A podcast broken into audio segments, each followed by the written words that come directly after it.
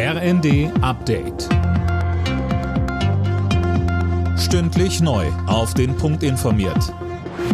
Ich bin Imme Kasten. Guten Abend.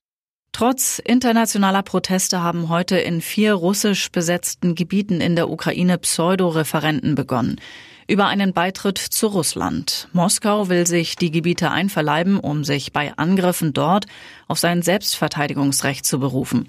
Der ukrainische Präsident Zelensky nennt die Referenten, die bis Dienstag laufen, eine Farce.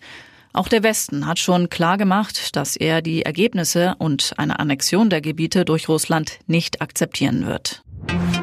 Das Wohngeld soll sich im Schnitt verdoppeln. Das sieht der Gesetzentwurf zur von Kanzler Scholz angekündigten Wohngeldreform vor, der jetzt auf dem Tisch liegt. Anne Brauer mit den Details dazu. Die Haushalte, die Wohngeld beziehen, sollen ab dem kommenden Jahr im Schnitt 370 Euro pro Monat bekommen. Aktuell sind es 180. Und mit der Reform sollen auch viel mehr Haushalte profitieren können. Zwei Millionen, etwa dreimal so viele wie jetzt. Und noch ein Problem will Bauministerin Geiwitz angehen. Sie will das Wohngeld bekannter machen und das Antragsverfahren vereinfachen. Denn aktuell wissen viele potenzielle Empfänger gar nicht, dass sie einen Anspruch auf das Wohngeld haben.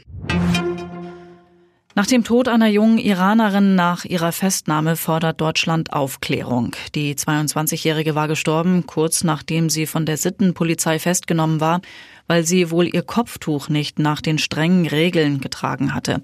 Ihr Tod hat eine Protestwelle ausgelöst, die die Sicherheitskräfte versuchen niederzuschlagen.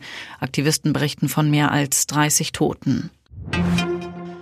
Fast 90 Kilo Marihuana hat die Polizei bei der Durchsuchung eines Anwesens in München sichergestellt.